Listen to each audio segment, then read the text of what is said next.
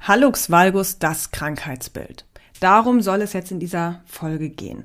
Wir möchten uns ganz dem Krankheitsbild Hallux valgus widmen. Bevor wir das tun, möchte ich aber eine kleine provokante Frage stellen.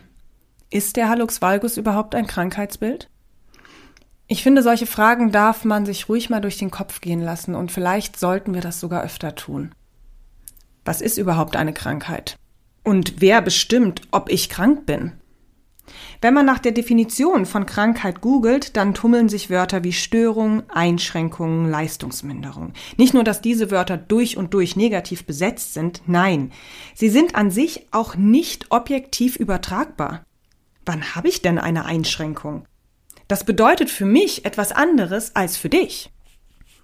Krankheit zu definieren ist extrem schwer und es gibt bis heute keine allgemeingültige naturwissenschaftliche Definition dafür. Selbst die WHO definiert nicht die Krankheit, sondern die Gesundheit. Die logische Schlussfolgerung könnte sein, dass wir die Krankheit der Gesundheit gegenüberstellen. Wobei hier ganz klar zu sagen ist, dass Krankheit und Gesundheit nicht wie Ying oder Yang, gut oder böse, hell oder dunkel betrachtet werden dürfen. Es sind nicht unbedingt Gegensätze.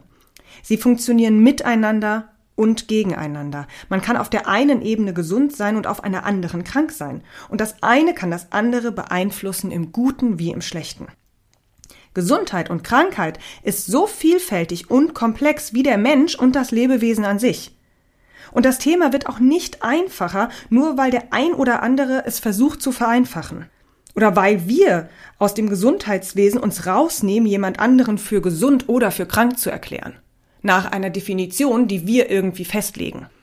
Und dazu fällt mir gleich eine kleine Geschichte aus meinem Praxisalltag ein. Ich hatte vor einiger Zeit eine Patientin, die mir von einem Orthopäden geschickt wurde. Zum einen hatte sie Rückenschmerzen und zum anderen einen recht fortgeschrittenen Hallux valgus auf beiden Seiten. Auf dem Rezept stand also der Rückenschmerz und Hallux valgus beidseits. Und der Hallux valgus war auf beiden Seiten sehr deutlich zu sehen, selbst durch die Socken. Diese Patientin wurde bewusst von dem Arzt zu mir geschickt, weil ich hauptsächlich Füße behandle. Und das hat er ihr auch so gegenüber formuliert. Die Patientin kannte meine Website und die Patientin lief an meinem Praxisschild vorbei, wo ganz deutlich Fußtherapie draufsteht. Jedoch erwähnte sie ihre Füße in der Anamnese mir gegenüber nicht. Ich fragte dann einmal vorsichtig nach, der Arzt hätte noch was mit den Füßen aufgeschrieben auf das Rezept und so, und dann winkte sie nur ab und sagte, ja, ja, aber das macht überhaupt gar keine Probleme. Ihr Problem war der Rückenschmerz und sie wollte, dass ich ihr dabei helfe. Natürlich hat sie in meiner Therapie alle Übungen, Kraftübungen für den Rücken barfuß gemacht und natürlich habe ich auch immer mal wieder gelegentlich die Fußstellung korrigiert. Aber ich habe nicht explizit den Hallux valgus behandelt. Und jetzt könnte es den einen oder anderen geben, der das von mir ziemlich nachlässig findet. Ich, mit meinem Wissen und meinem Erfahrungsschatz, ich hätte da doch eingreifen müssen bei so stark deformierten Füßen. Wie kannst du so eine Patientin unverrichteter Dinge wieder ziehen lassen? Ganz einfach. Die Patientin fühlte sich durch ihre Füße nicht krank oder gestört. Der Rückenschmerz schränkte sie ein. Der Rückenschmerz erschwerte ihr den Alltag. Den Rückenschmerz zu reduzieren, das war ihr klares Therapieziel an mich. Durch den Rückenschmerz fühlte sie sich krank und brauchte meine therapeutische Hilfe. Und ja, es fiel mir extrem schwer, mich nur oder hauptsächlich auf den Rücken zu fokussieren. Gerade weil ich weiß, dass ich ihr vielleicht was an die Hand hätte geben können bezüglich des Hallux valgus. Und weil ich ein Kind unseres Gesundheitssystems bin. Wir vom Fach, die, die es besser wissen, sagen anderen, ab wann sie krank sind. Das könnte man auch grenzüberschreitend nennen, aber wir haben halt diesen Mantel der Fürsorge über diese Grenzüberschreitung drüber gelegt und deswegen fühlt es sich nicht so ganz grenzüberschreitend an, obwohl es das eigentlich ist. Wir wollen ja nur das Beste.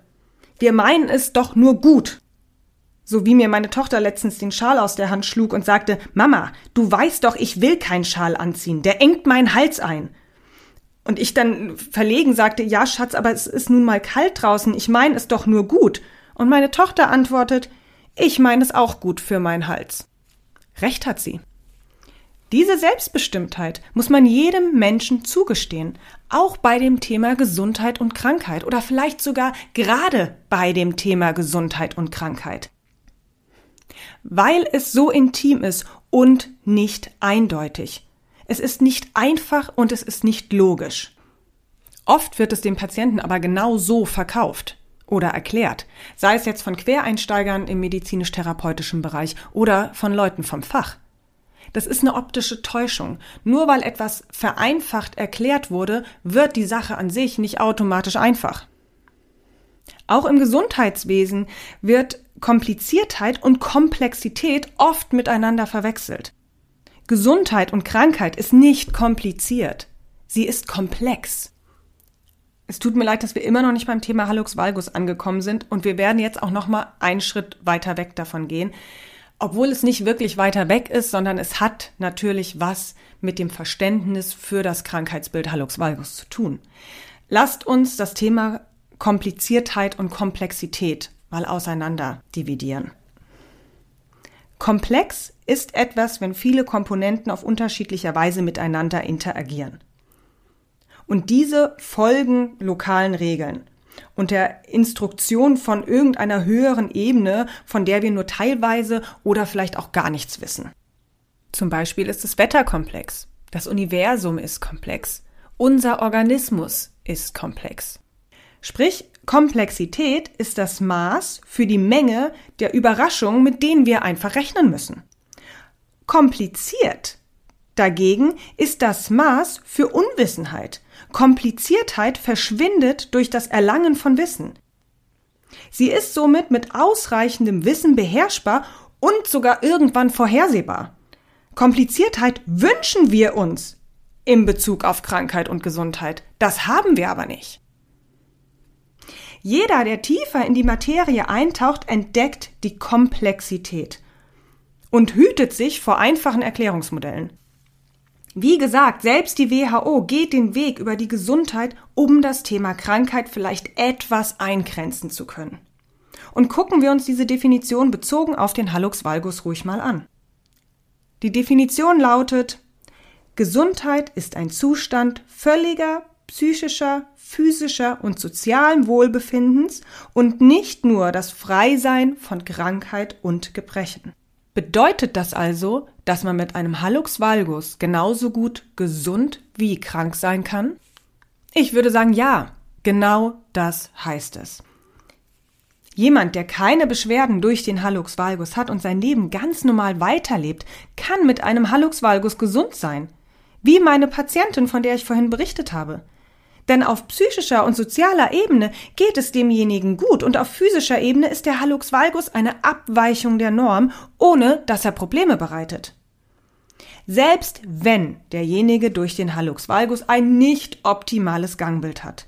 Ich finde, wir können einen Menschen nicht für krank erklären, nur weil er dem perfekten Bild der Biomechanik nicht entspricht.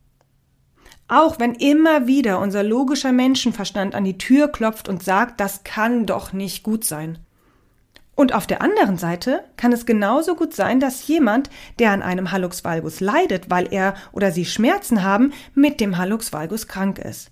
Und das ist jetzt noch recht einfach, weil wir den Schmerz als Aufhänger nehmen. Den Schmerz mal wieder in Anführungszeichen gesetzt, gell?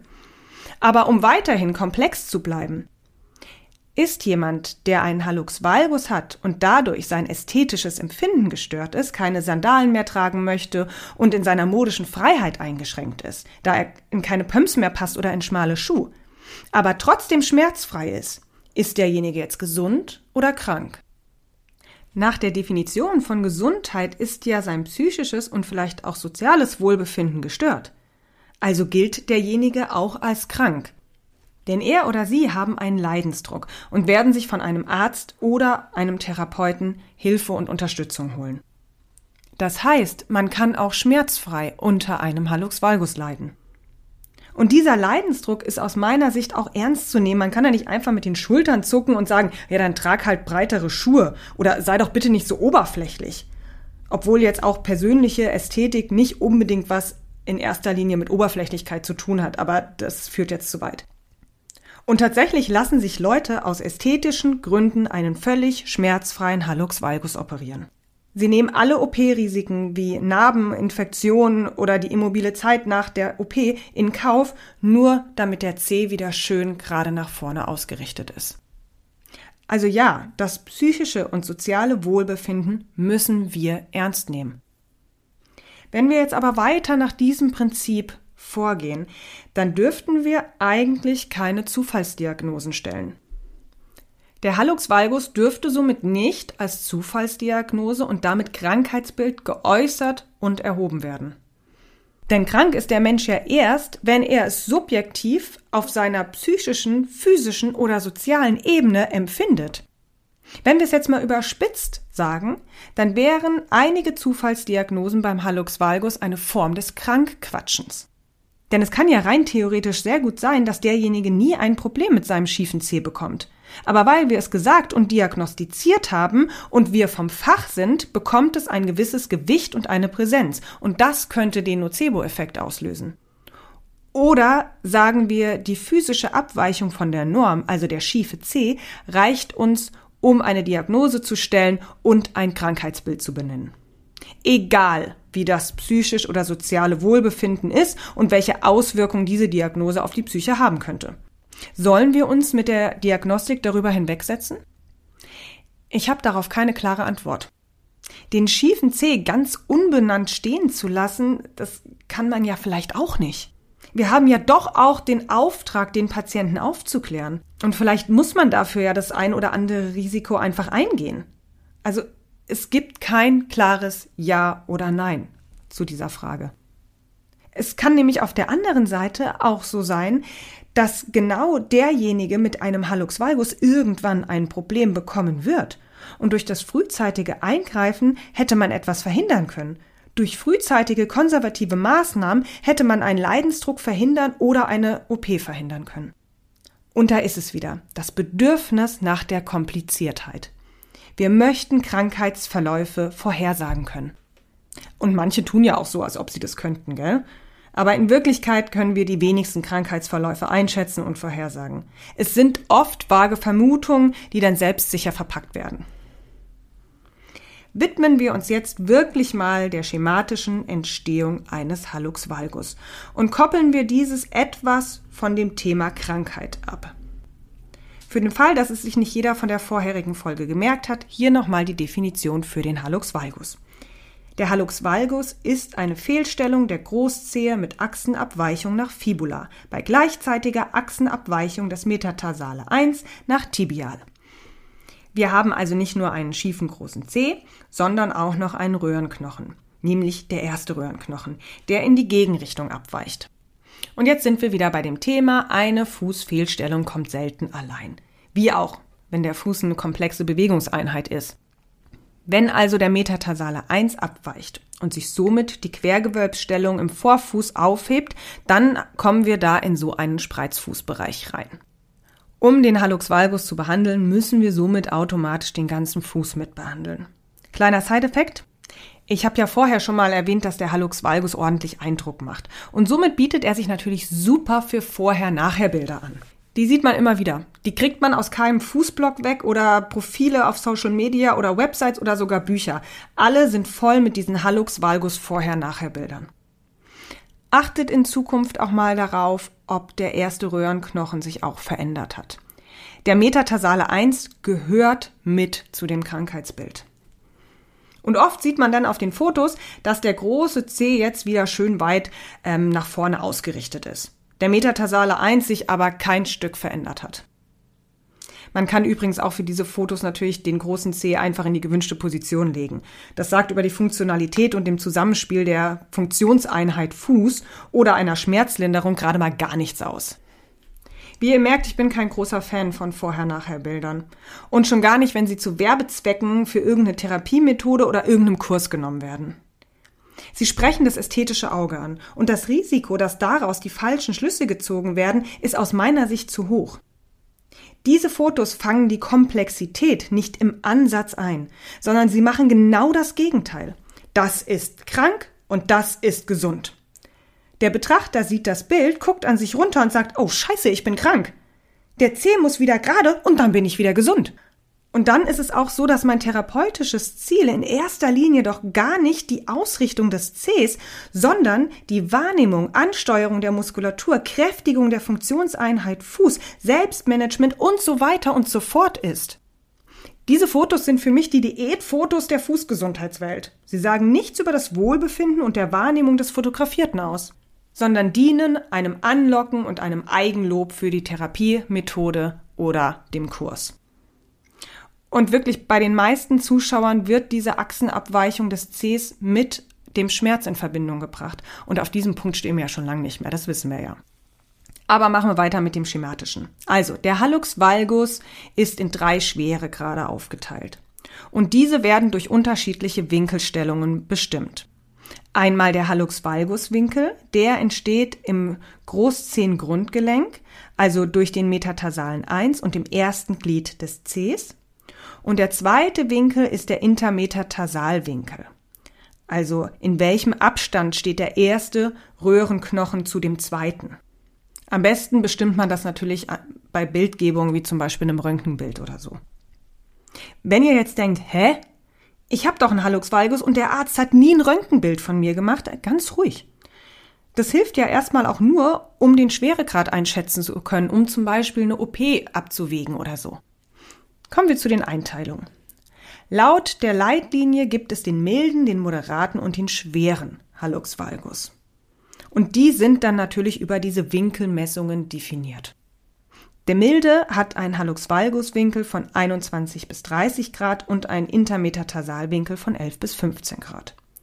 Der moderate hat einen Hallux valgus Winkel von 31 bis 40 Grad und einen Intermetatarsalwinkel von 16 bis 20 Grad. Und bei einem schweren ist der Hallux valgus Winkel größer als 40 Grad und der Intermetatarsalwinkel größer als 20 Grad. Das bedeutet, erst ab einer Achsenabweichung von mindestens 20 Grad darf man den schiefen C Hallux valgus nennen. Alles andere davor ist natürlicher Spielraum. Gucken wir uns mal an, was da jetzt so schematisch passiert. Es wird von vielen Fachleuten vermutet, dass die Neigung im Großzehengrundgelenk der erste Schritt zu der Entstehung des Hallux valgus ist. Kurzer Reminder, der Knochen hat kein Eigenleben. Der kann nur abdriften, wenn er nicht mehr durch die Muskulatur geführt und gestützt wird. Ob das die Ursache ist, ist aber noch nicht geklärt. Bis jetzt ist es eine Hypothese, denn durch die Wissenschaft bewiesen wurde diese Ursache noch nicht.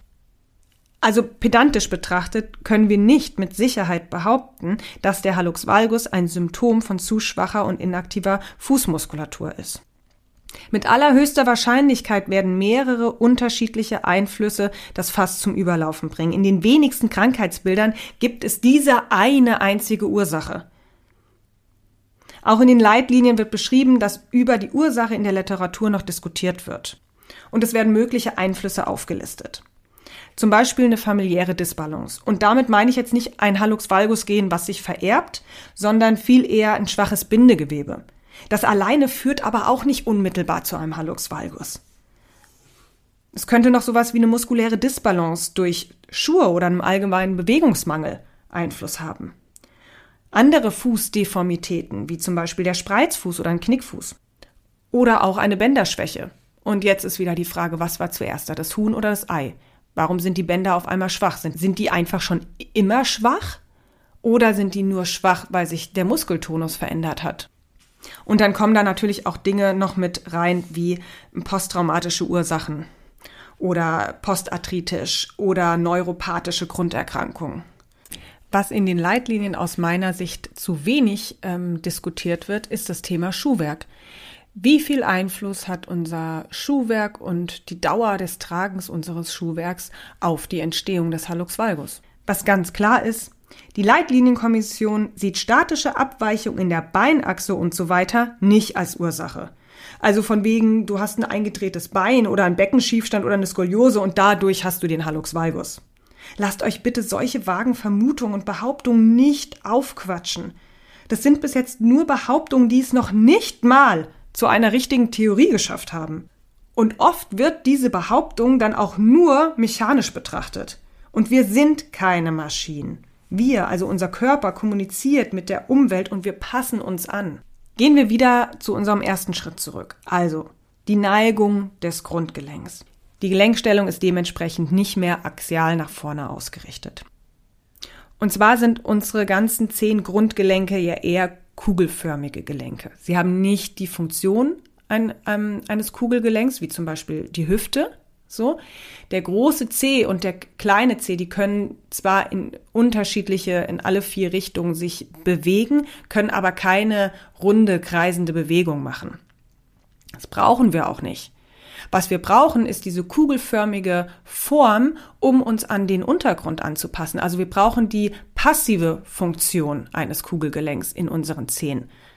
Denn durch Rezeptoren kann uns dann ganz genau und ganz fein detailliert ans Gehirn weitergeleitet werden, wie der Fuß gerade auf dem Boden steht. Und da helfen die Zehen natürlich mit.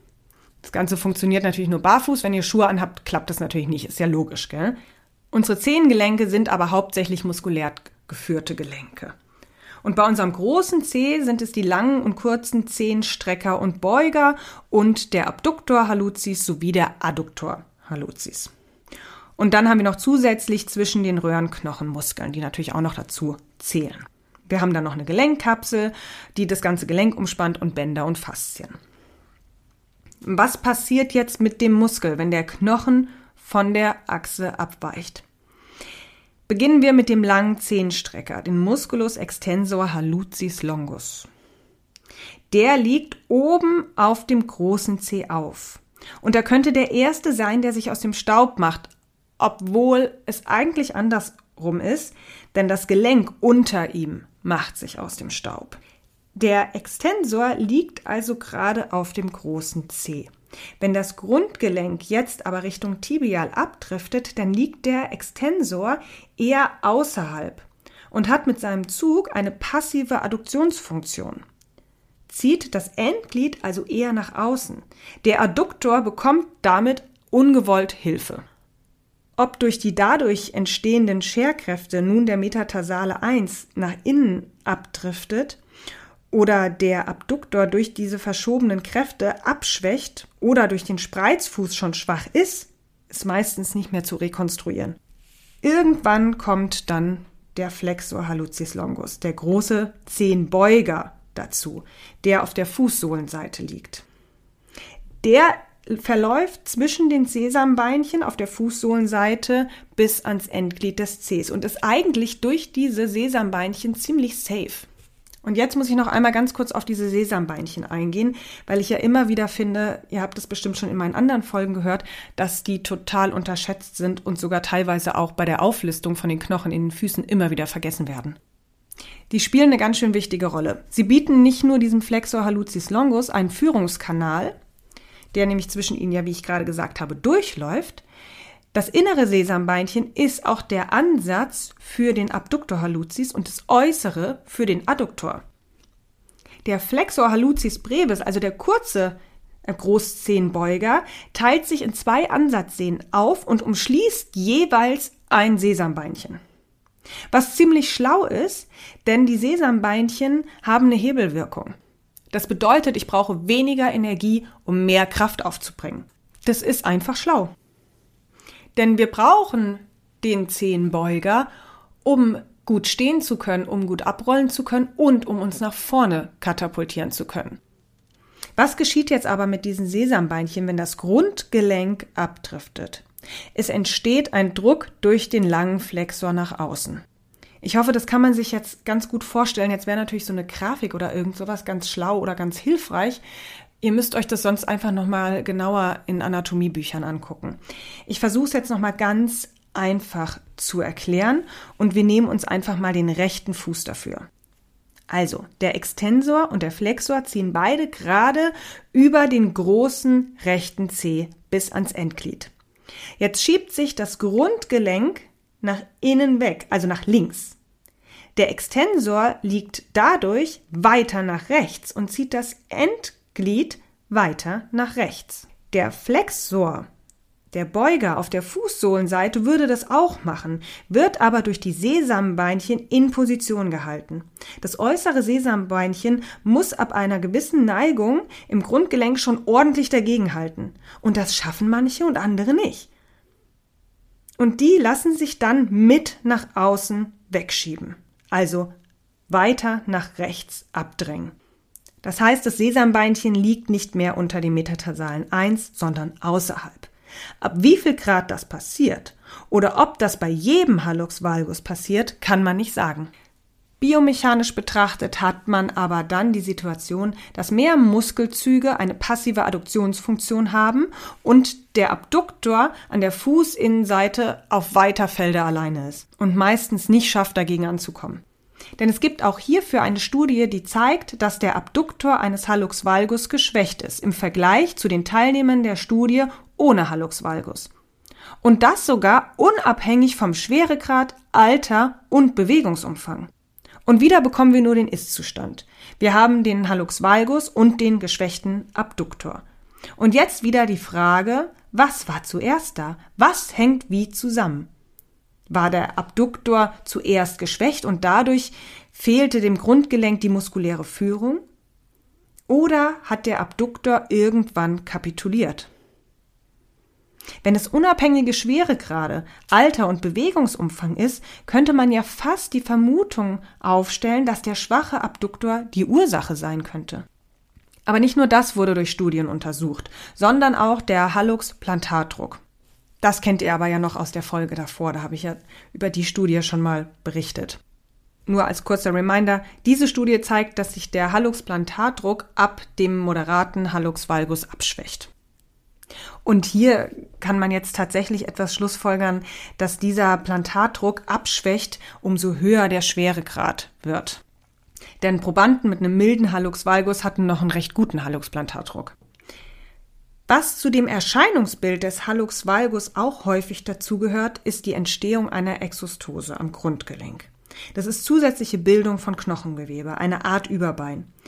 Diese entsteht durch Fehlbelastungen oder Reize die auch ja nicht wirklich wegzudiskutieren sind. So eine Exostose macht natürlich optisch nochmal ganz schön was her. Viele denken, dass der Röhrenknochen dann so weit nach außen getreten ist. Der Entstehungsbeginn der Exostose und das Ausmaß ist wieder sehr, sehr individuell. Bei manchen bildet sich eine sehr starke Exostose und der C ist gar nicht mal so schief. Und bei anderen ist der C sehr schief und die haben kaum Exostosebildung. Und spätestens jetzt müsste es mindestens einen Zuhörer geben, der sich denkt, und die Lara behauptet immer noch, dass diese ganzen schematischen Veränderungen nicht unmittelbar zu Schmerzen führen müssen. Und um den Spannungsbogen zu halten, machen wir genau an dieser Stelle in der nächsten Folge weiter. In diesem Sinne, bis zum nächsten Podcast. Eure Lara.